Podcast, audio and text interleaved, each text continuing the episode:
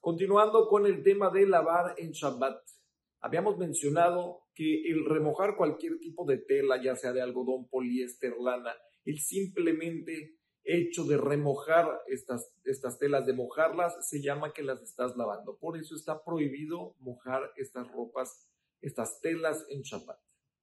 Ahora bien, si una persona se lava las manos y quiere secarse las manos con una toalla, en el momento de secarse las manos estará mojando la toalla.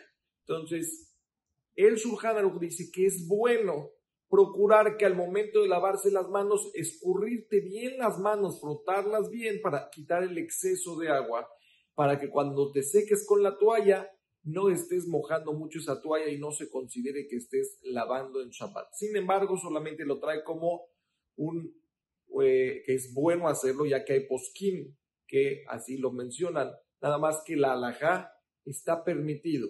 Al ser que esta agua que está viniendo a la toalla no está viniendo de manera de limpiar la toalla, sino al revés. Estás ensuciando la toalla con, o sea, con el agua que te estás secando tú.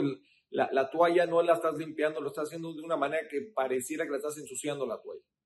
Entonces, en realidad está permitido. Es bueno cuidarse y no tener mucho exceso de agua en las manos. Pero todo esto es cuando tienes agua en las manos. Pero ¿qué pasaría si tuvieras, se derramó el agua en la mesa?